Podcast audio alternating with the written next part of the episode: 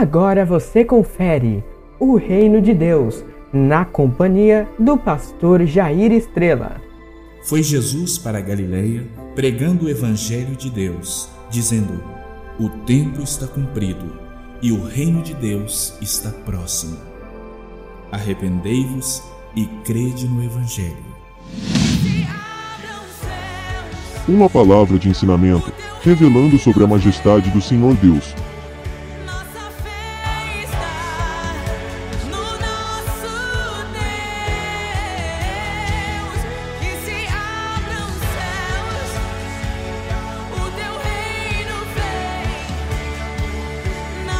Fortaleça sua fé nessa edição de hoje.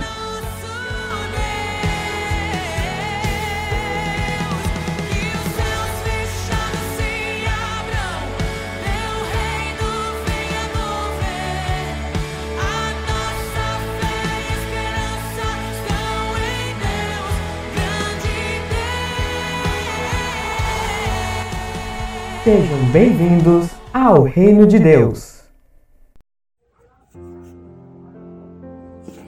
Olá, você que está na nossa companhia, você está na estação certa, no lugar correto e na hora exata. Esse é o seu programa O Reino de Deus com o escritor e pastor Jair Estrela. Esses momentos de reflexões sobre o Reino de Deus que teremos serão momentos únicos onde teremos a oportunidade de meditar sobre a extensão desse reino, sobre o que Deus reina, qual a sua área de domínio, que tipo de reino ele propõe e como devemos responder ao seu governo sobre nós. Temos uma oportunidade única de crescermos no entendimento sobre o reino de Deus eu, eu convido você para vir comigo nessa viagem. Se você nunca pensou sobre o reino de Deus ou a respeito desse assunto, é um bom momento para meditar nessas coisas que parecem tão distantes, mas na verdade estão tão próximas de nós e fazem parte do nosso cotidiano, do nosso dia a dia, e nos deparamos a todo tempo com essas realidades. Quero te convidar nessa viagem para que você possa aplicar de forma prática na sua vida mudanças que de fato possam trazer uma qualidade de vida divina para você. Porque de fato é isso que muda nosso pensar, isso é que muda a nossa vida. Na verdade, quero compartilhar um pouco daquilo que a palavra de Deus tem iluminado a minha vida e inspirar você a viver como uma nova criatura que você foi feito em Cristo Jesus. Nosso desafio diário é permitir que Deus, através de Cristo, imprime em nós o seu caráter, modifique as nossas estruturas e nos faça de forma prática e contundente como seu Filho Jesus. E isso é, é algo que precisamos aplicar na nossa vida, no, no nosso dia a dia. Vamos começar então entendendo o que é o reino de Deus. O reino de Deus é todo o seu domínio, seu território, sua área de ação. Sendo assim, nós precisamos olhar um pouco o que a palavra de Deus diz a respeito. Vamos dar um pulinho lá em Salmos, capítulo 24. O versículo 1 a 5 ilustra isso com uma veemência, esse reino, como é que funciona. Olha só o que é que diz lá, a nossa versão aqui é a King James. Olha o que é que diz. Versículo 1. Do Senhor é a terra e tudo que nela existe, o mundo e os seus habitantes. Ele próprio fundou sobre os mares e firmou-a sobre os rios. Quem pode subir ao monte do Senhor? Quem pode ficar de pé no seu santo lugar? Aquele que tem mãos limpas e coração puro e não se entrega à mentira, nem age com falsidade. Este receberá do Senhor a bênção, e Deus, o seu Salvador, lhe fará justiça.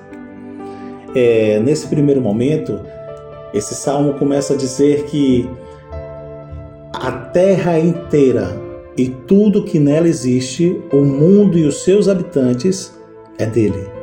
Ele é o Senhor, ele é o dono. Tudo que há é seu território, tudo é dele. No Salmo 115, se você for observar, tem uma extensão desse reino. Olha o que é que diz no Salmo 115, no versículo 16. é uma expressão muito forte, porque diz assim: Os céus são os céus do Senhor, mas a terra deu-a aos filhos de Adão. É, observe que no primeiro momento diz que a terra, que é no Salmo 24, e toda a sua plenitude, e todos os seus habitantes e todos os seus mundos pertencem ao Senhor. Então nós já temos uma noção territorial do seu domínio. Mas depois é, ele aqui no Salmo 115 diz que não só a terra, os céus são os céus do Senhor. E a terra ele deu aos filhos dos homens. Então podemos compreender então como reino de Deus em termos de território, em termos de expansão, do lugar aonde ele pode ter ação ou ter domínio, ter controle. Nós podemos englobar então toda a criação divina, os céus e a terra. Os céus, nós poderíamos dizer que é o lugar onde ele está reinando com toda a sua plenitude, onde ele está sentado em glória aonde ele reina e todas as suas ordens são executadas com total liberdade e plena é, capacitações. Mas aqui também diz, no versículo 16, que ele deu a terra aos filhos dos homens. É como se o próprio Deus, como um rei, ele estendesse o seu domínio para um terceirizado que foi Adão, que foi os homens, os descendentes dos filhos de Adão. E nessa área de domínio dos filhos de Adão, compreende a terra, no caso. Né? Então nós podemos compreender que o reino de Deus, da seguinte maneira: toda a criação, os céus e a terra, onde o reino dos céus é o lugar da sua habitação, e o reino terreno, onde os homens habitam, também parte do reino de Deus ele conferia aos homens, já que em Gênesis 1:26 diz algo muito interessante. Gênesis 1:26 diz que Deus fez o homem à sua imagem, conforme a sua semelhança. Vamos dar uma olhada lá? Gênesis 1:26. Diz assim: Então Deus determinou: façamos o ser humano a nossa imagem de acordo com a nossa semelhança. Domine ele sobre os peixes do mar, sobre as aves dos céus, sobre os grandes animais da terra e as feras da terra, e sobre todos os pequenos seres viventes que se movem rente ao chão.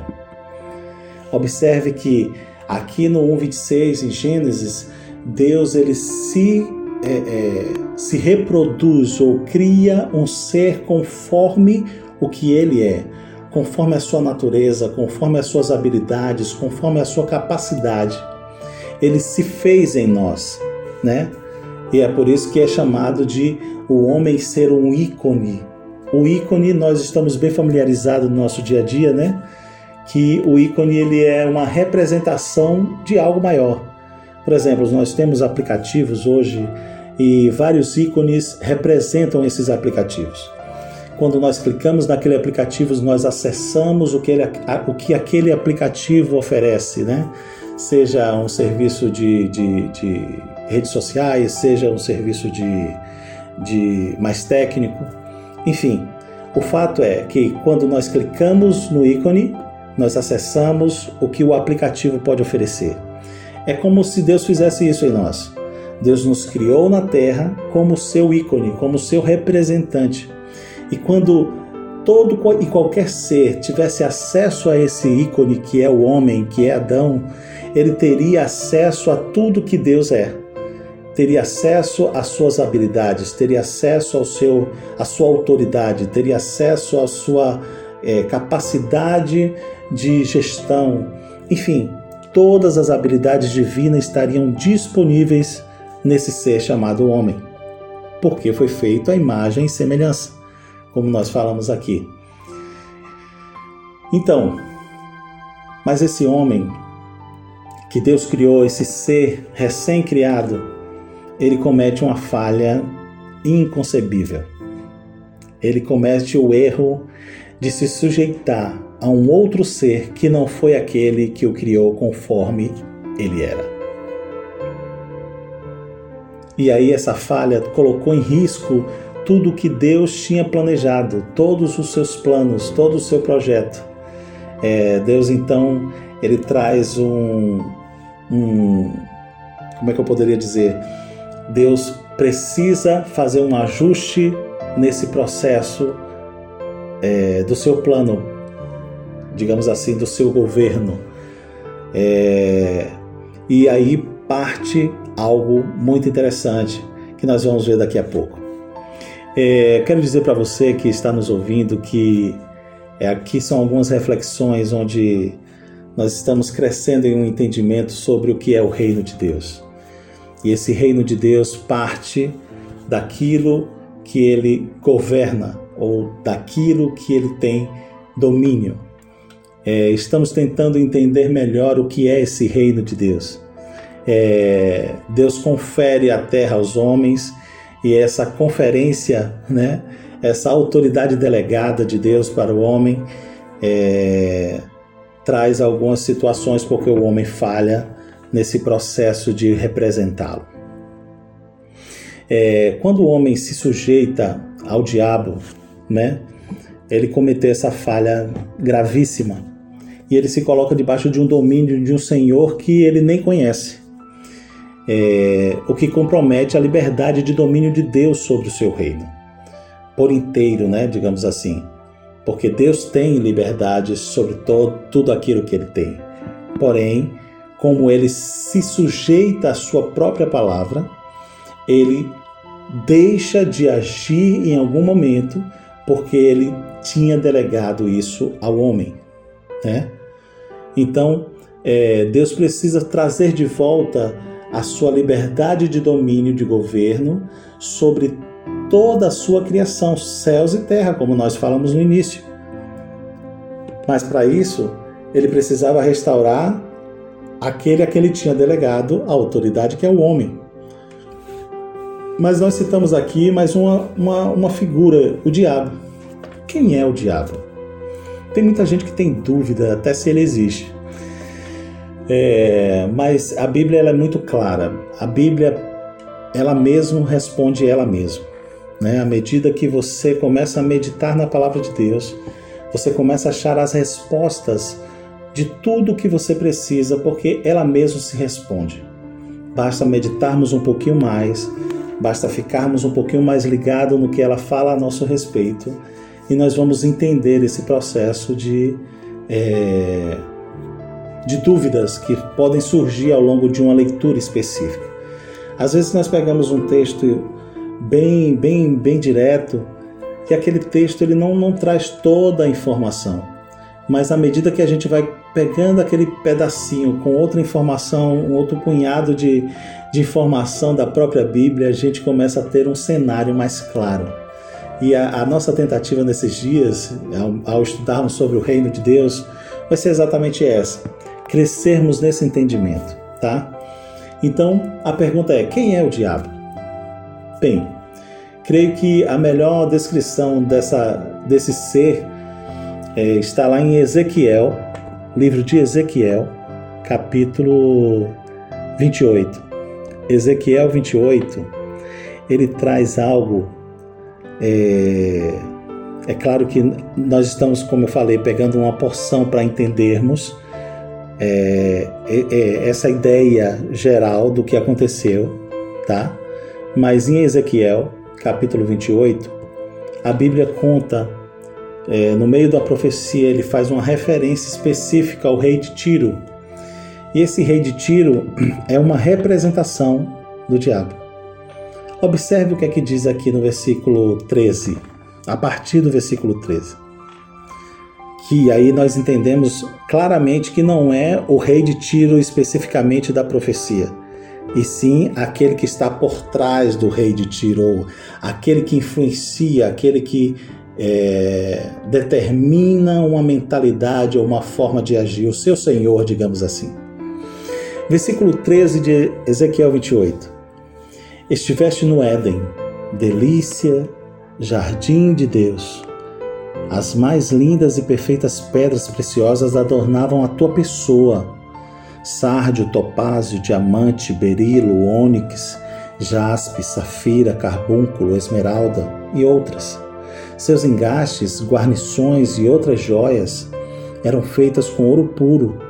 Tudo foi preparado para ti no exato dia em que foste criado.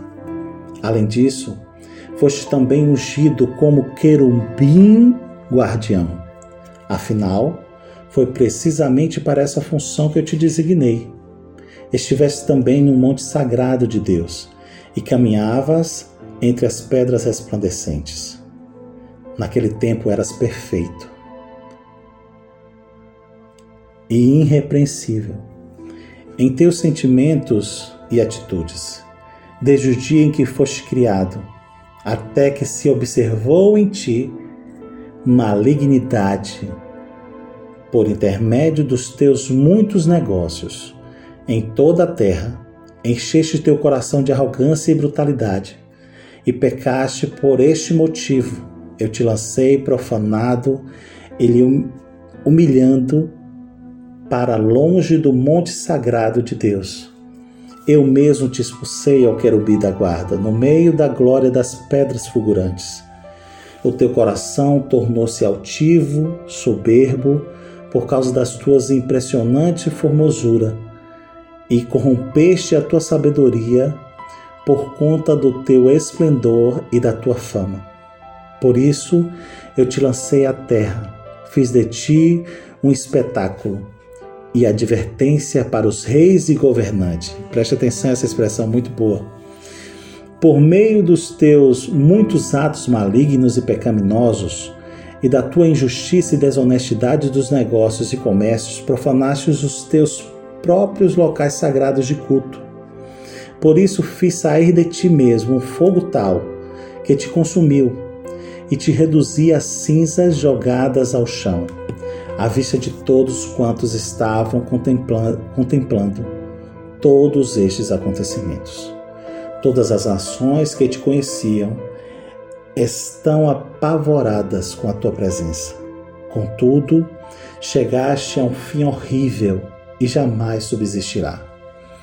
Nessa, nessa porção da palavra de Deus, nós percebemos uma um desenho primeiro da beleza de Lúcifer, no caso aqui o querubim da guarda, né? E de repente a sua decadência ou a sua trajetória nefasta, né? Ele se perde na sua caminhada.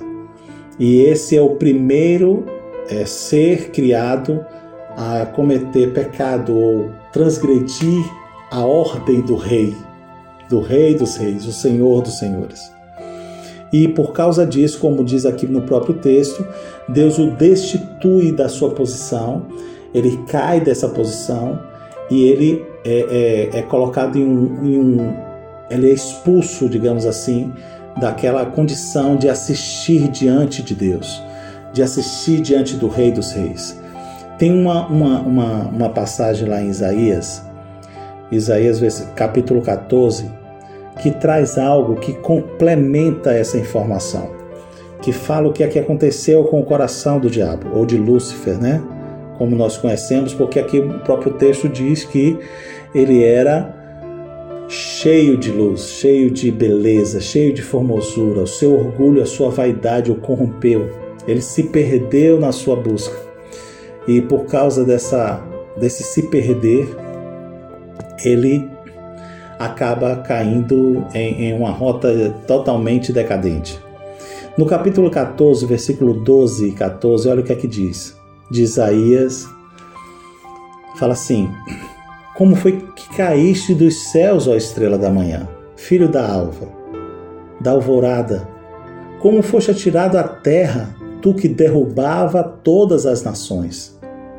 Afinal, tu costumavas declarar no teu coração: hei de subir até os céus. Erguerei o meu trono acima das estrelas de Deus. Eu me estabelecerei na montanha da Assembleia, no ponto mais elevado de Zafão, o alto do norte, o Monte Santo. Observe que o coração dele se, se alterou tanto que ele se propôs a se colocar no mesmo nível do rei. Isso é usurpar, isso é ultrapassar os seus limites.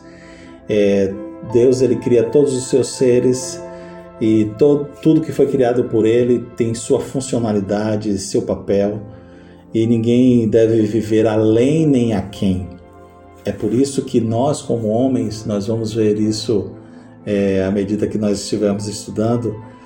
É, nós, nós estamos sendo convidados por Deus o tempo todo a, a voltar para essa posição daquilo que Ele nos criou, como seu ícone, como eu falei no início, como a sua representatividade. Deus nos ama demais como ser. É, observe que existe aqui, eu vou fazer um, um paralelo, digamos assim, entre, entre o que aconteceu com Lúcifer e o que aconteceu com Adão. Quando, quando nós começamos a estudar a Bíblia, lá em Gênesis, nós começamos a perceber a interferência né, é, de Lúcifer no processo do homem na terra. Observe que nesses textos que nós lemos aqui há pouco, é, é, tem uma, uma referência muito clara sobre ele querer subir aos céus, lugar da habitação de Deus. Lembra que nós falamos no início? Querer estar na mesma altura, na mesma posição, querer fazer a mesma coisa que Deus, ou ser igual a Deus.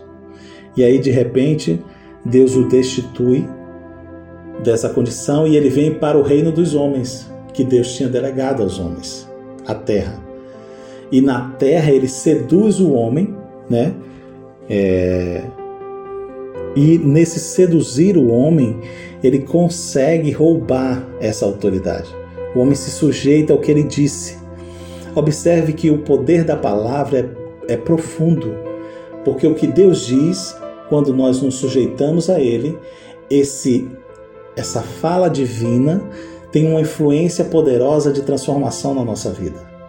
Quando você começa a ler Gênesis 1, por exemplo, você vai ver o tempo todo Deus falando haja, haja luz e houve luz. O poder da sua fala se estabelece.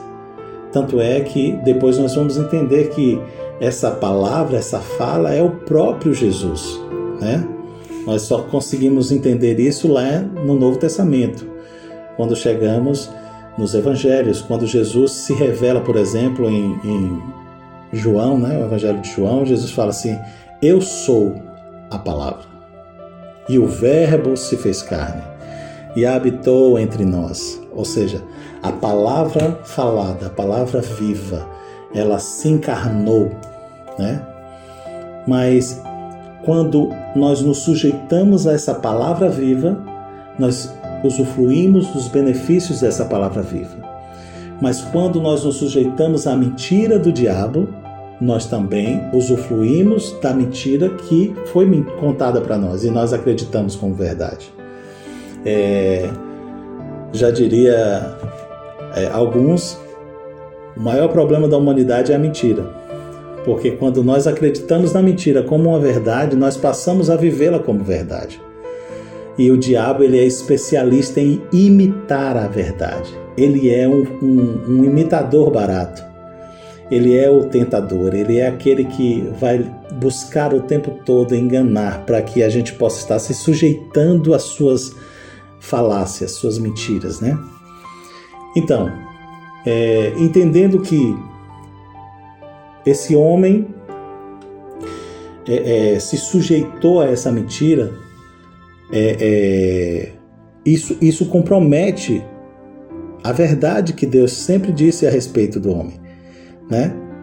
Quando, quando nós meditamos, por exemplo, é, no capítulo 3 de, de, de Gênesis, aqui conta a queda do homem. Observe a fala do diabo, da serpente, né, que está ali representada é, nesse engano, nessa, nesse roubar o homem do seu propósito. Diz assim no versículo 1: a serpente era o mais astuto de todos os animais do campo que Yahvé, Deus, havia feito. E aconteceu que ela questionou com a mulher. Então foi isso que Deus falou. Observe que o questionamento está relacionado com a, a fala, com o que foi liberado de autoridade, com o que foi declarado pelo, pelo rei. E a fala é essa: Vós não podereis comer nenhum dos frutos das árvores do jardim. Ele lançou a dele. E olha só a resposta de Eva. Eva, ela se perde na resposta e ele percebe ali a falha e aplica ali. Ao que declarou a mulher à serpente: Nós podemos comer dos frutos das árvores do jardim. Mas do fruto da árvore que está no centro do jardim, Deus disse: Dela não comereis, nem nela tocareis, para que não morrais. A serpente então alegou à mulher: Com toda certeza não morrereis. Observe que o que Deus disse quando nós lemos é, em versículos anteriores não é que não pode nem tocar. Deus fala que não é para comer do fruto da árvore do conhecimento do bem e do mal. De qualquer uma outra árvore Deus tinha permitido. Mas a fala da mulher aqui, no caso de Eva, foi equivocada. Ela falou assim: Eu não posso nem tocar. Talvez aquilo de não tocar tenha sido uma regra que ela e Adão tenham estabelecido para eles. Mas não foi o que Deus disse. Quando você é, repete a palavra que Deus disse, alterando ela, isso gera uma possibilidade do inimigo te enganar. Então fique atento. Fique firme ao que a palavra de Deus diz. Não abra brecha para falar aquilo que a palavra de Deus não disse, né? É, por isso que é sempre muito bom, sempre a forma mais correta e segura é você fazer declaração do que a palavra de Deus diz. Quando você repete o que a palavra de Deus diz a seu respeito, por exemplo, é, o Senhor é o meu pastor e nada vai me faltar. Você não pode abrir outro precedente para essa falta. Porque o texto está dizendo que ele não lhe falta, que nada vai lhe faltar. Você fica no texto, fique com a palavra de Deus. A palavra de Deus sempre vai ser seguro para você. E aí, olha só o que é que acontece. Ela lança uma outra ideia. O diabo é especialista em lançar ideias que tenta nos roubar do que a palavra de Deus diz ao nosso respeito. Seja uma ideia, por exemplo, de ah, o médico disse que tem um relatório assim, assim, assim. Mas a palavra de Deus diz que você foi curado em Cristo Jesus. Entende? Você tem que ficar com o que a palavra diz e não com a ideia, não com um relatório diferente do que ela diz. Isso é governo de Deus sobre nós. Mas continuando aqui, olha só Ora, versículo 5 de Gênesis 3. Ora, Deus sabe que no dia em que delas comerdes, vossos olhos se abrirão e vós, como Deus, sereis conhecedores do bem e do mal. Quando a mulher observou que a árvore realmente parecia agradável ao paladar, muito atraente aos olhos e, além de tudo, desejável para dela se obter sagacidade, tomou do seu fruto, comeu e deu ao seu marido que estava em sua companhia. E ele igualmente comeu. Então os olhos dos dois se abriram e perceberam que estavam nus. Em seguida, entrelaçaram folhas de figueira e fizeram cintas para cobrir-se. Observe que é, a partir daquele momento acabou toda e qualquer relação de sujeitar-se ao que Deus disse. O homem acaba ficando preso ali então a uma situação que é a questão de se sujeitar ao que o diabo disse.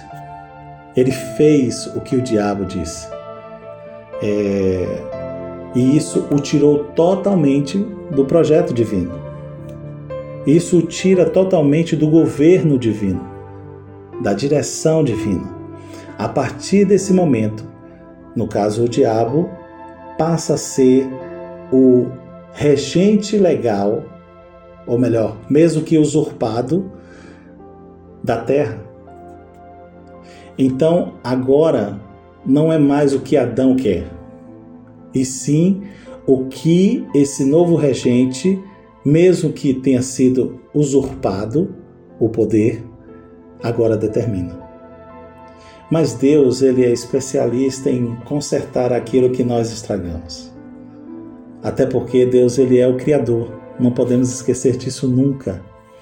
E por Deus ser o, o, o criador, aquele que cria algo é aquele que pode consertar esse algo. Não podemos esquecer disso.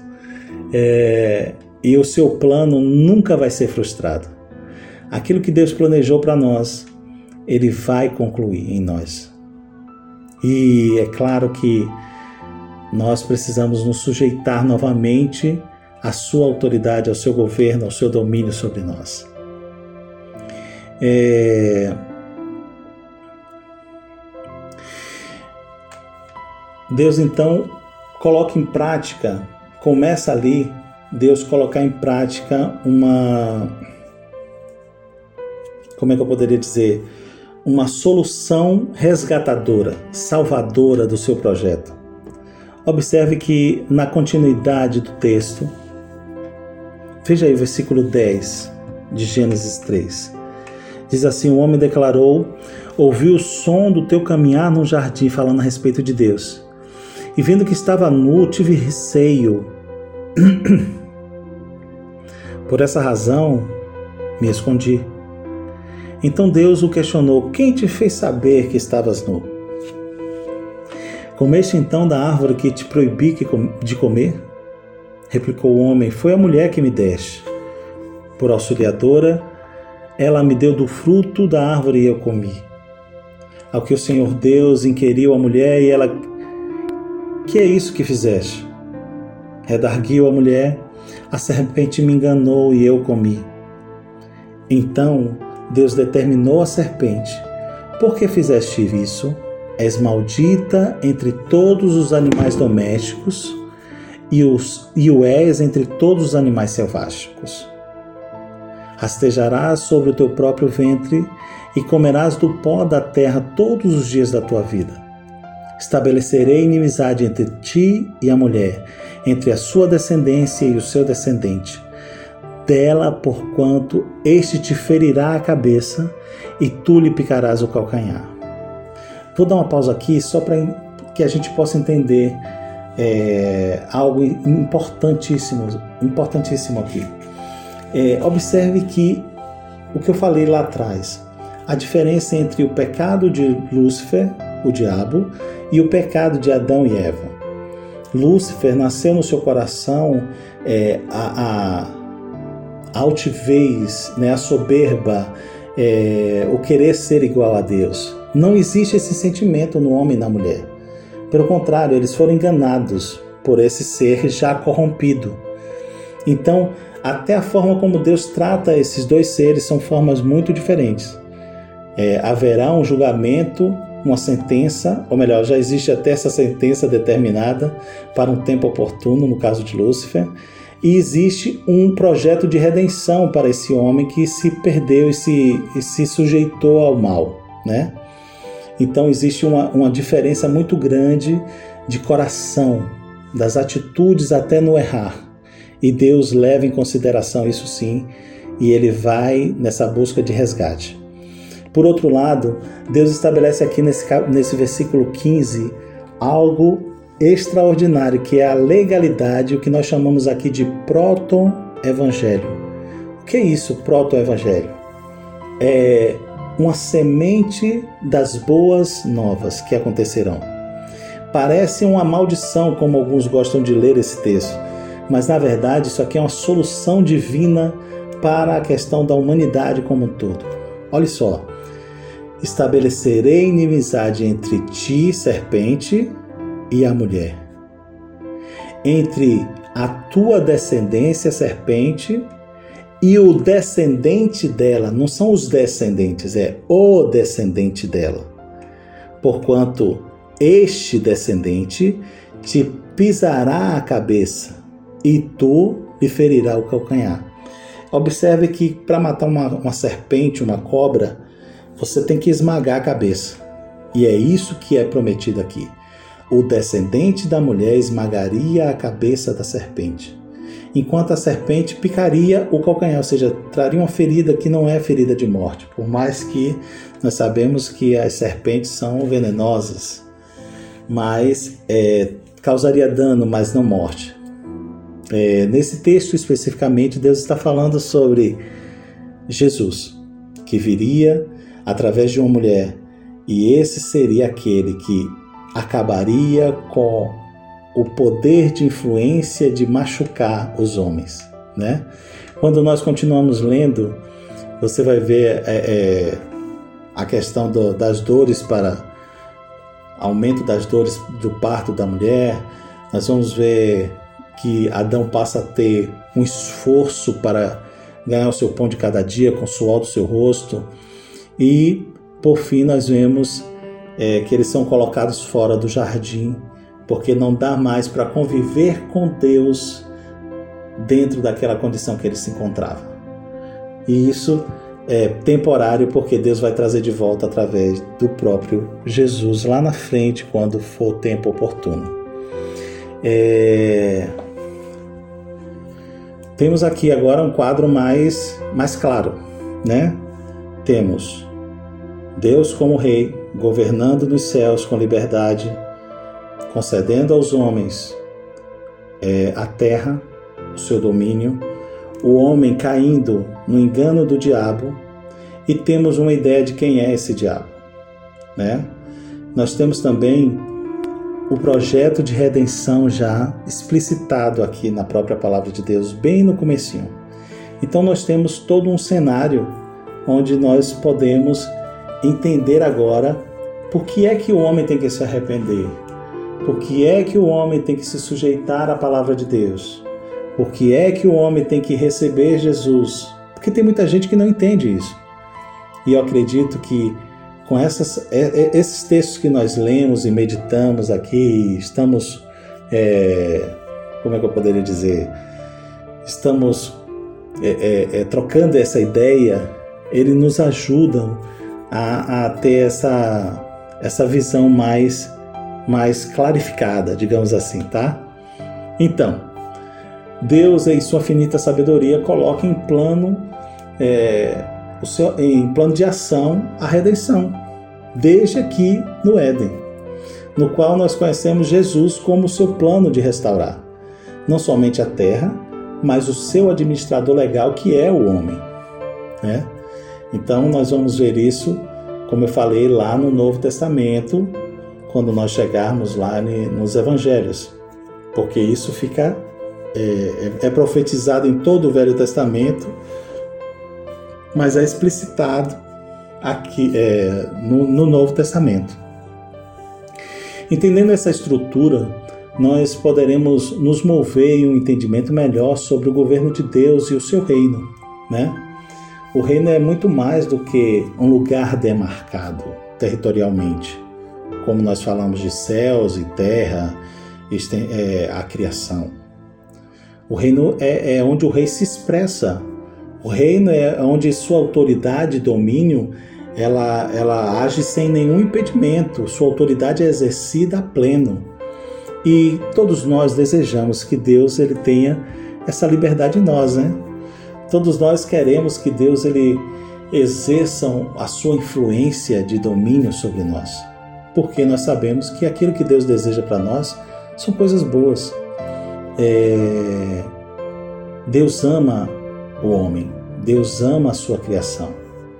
É... o homem é considerado a coroa da criação, ou seja, aquele a quem Deus é, é, projetou algo, não é à toa que ele conferiu parte do seu reino a esse homem, né? Então nós nos sentimos é, é, extremamente abençoados, honrados por é, estarmos debaixo desse, desse, desse domínio divino. É, como eu falei, é muito mais do que território físico. Claro que tem a área física de ação, mas é, a, a, a grande área de atuação divina é a vida do homem. Só vou abrir aqui um parêntese só para a gente é, é, refletir em algo que é poderosíssimo, na minha opinião. O homem ele foi feito do pó da terra. Né? Deus pega do pó da terra, faz o corpo do homem e sopra nele a sua vida, o seu espírito.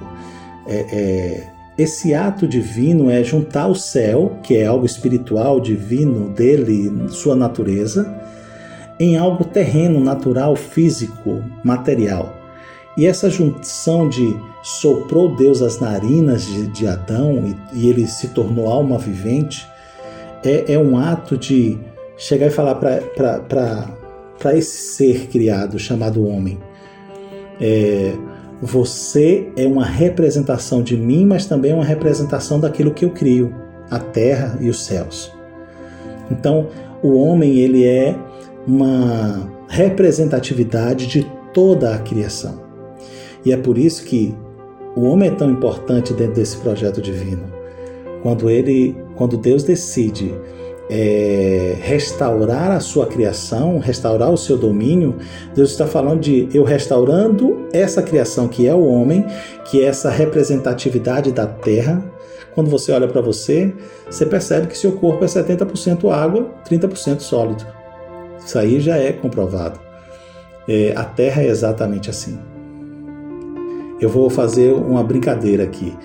É como se o sólido fosse terreno e aquilo que é líquido é o espiritual.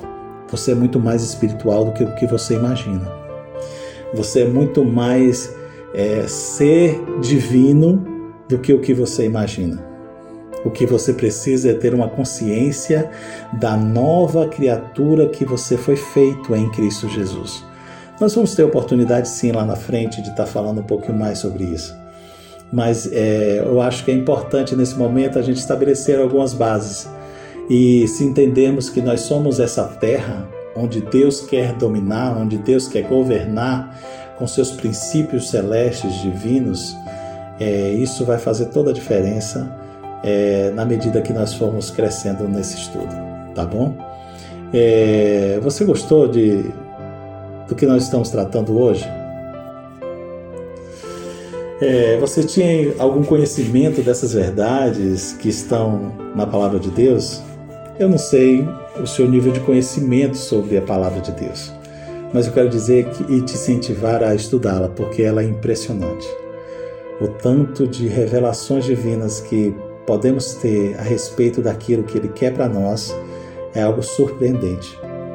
É, essa revelação ela traz uma postura para a gente bem diferente diante das circunstâncias. Nós passamos a ver as pessoas de forma diferente, porque nós passamos a entender que somos todos nós feituras do, do Criador. Somos todos nós essa terra onde Ele quer governar. Somos todos nós o lugar da extensão do seu domínio. É, e eu espero que hoje a gente tenha conseguido, pelo menos, trazer esse entendimento para você, tá? É... Pense comigo. Se, se formos interrompidos no projeto inici, inicial de, de, divino e Deus deseja nos trazer de volta ao seu plano, cabe a mim e a você entender é, é, e diferente de Adão e Eva, nos referirmos ao seu, é, é nós respondermos a esse projeto. É, eu quero, eu quero te convidar a experimentar do que Deus tem para você. Né? É, em Jeremias, eu quero fechar com esse texto. Jeremias 29, 11. Ele traz uma, uma reflexão divina a respeito de nós que nós não poderíamos perder de vista, sabe? É algo que, que eu acho maravilhoso. Olha que expressão muito bacana, 29:11. Diz assim Jeremias 29:11. Porque somente eu, isso é Deus falando, tá? Com você agora. Porque somente eu conheço os planos que determinei a vosso respeito. Declara Yahvé. Planos de vos fazer prosperar e não de vos causar dor e prejuízo. Plano para vos dar a esperança e um melhor futuro tem uma versão que fala assim: Eu sei os planos que eu tenho a vosso respeito, planos de paz e não de mal. Planos para vos dar o fim que desejais. é, seja uma versão ou outra, traz o mesmo sentimento, que os planos de Deus para nós são planos de restauração, são planos de nos fazer crescer, prosperar, são planos de nos trazer paz, tranquilidade. E quem de nós não deseja isso para nosso dia a dia, para nossa vida? Esse é, essa é a esperança do mundo. O mundo vive em guerra, buscando paz, fazendo guerra para ter paz. Nós podemos encontrar isso simplesmente nos sujeitando ao que Deus tem para nós. Então é um, um, uma dádiva divina é, nós nos adequarmos a esse, a esse projeto. É, meu amigo, você que está aqui comigo, minha amiga, é, quero te dizer que nós estamos chegando ao fim do nosso programa de hoje, mas eu vou dar um, um spoiler do nosso próximo encontro. É, sendo Jesus aquele que vai, é, está nos reconduzindo ao governo do Pai, nada melhor aprender com, com ele, né? É, em suas parábolas, Jesus usava uma expressão: o reino dos céus é semelhante a. Esta expressão ela remete a algo que ele vai falar sobre como é que é governado os céus, ou aqueles que pertencem a esse reino dos céus. Então, se você ainda não pertence ao reino dos céus, eu sugiro a você se render a Ele, ao Rei dos Reis, ao Senhor dos Senhores. Como é que eu faço isso? Eu não consigo entender. É simples. A palavra de Deus ela nos ensina a nos rendermos a Ele. Primeiro, confessando os nossos pecados. Segundo, confessando que Jesus é Senhor. Ele é o Senhor. Observe a palavra como é poderosa, por isso que a sua confissão é poderosa. Então, quando você confessa que Jesus é o seu Senhor e o seu Salvador, você está se sujeitando novamente ao projeto divino. E isso nada pode te roubar. Nada, nem ninguém, nem nenhum outro pensamento, quando você confessa com fé, crendo no seu coração de que Deus lhe perdoou de você estar distante dele, de não, não ter reconhecido Jesus antes. Ok? Então, a partir do momento que você confessa o seu pecado, se rende a Jesus reconhecendo-o como Senhor e Salvador, automaticamente você passa a ser agora não apenas qualquer um, mas você se torna filho, como está escrito em João 3,16. Deus amou o mundo de tal maneira que ele deu Jesus para que nós fôssemos feitos filhos de Deus. E essa confissão é quando abrimos a nossa boca e declaramos Ele como nosso Senhor e Salvador, ok? Então, a partir do momento que você se coloca debaixo dessa autoridade, se torna filho de Deus, através da confissão que Jesus é seu Senhor e a fé que está no seu coração, ele automaticamente passa a ter liberdade de ação na sua vida. Então, olha só, como eu falei, Jesus, ele nas suas parábolas, ele vai começar a falar assim: olha, o reino dos céus é semelhante a. Quando nós nos sujeitamos a o que é semelhante ao reino dos céus, essa influência divina de governo, como nós falamos, passa a estar na nossa vida. Então nós vamos aprender com o mestre dos mestres como é que é o reino dos céus e como ele se manifesta em nós nós vamos entrar nas parábolas de Jesus a partir da, do nosso próximo programa, tá? E é isso aí. É bom demais estar em sua companhia.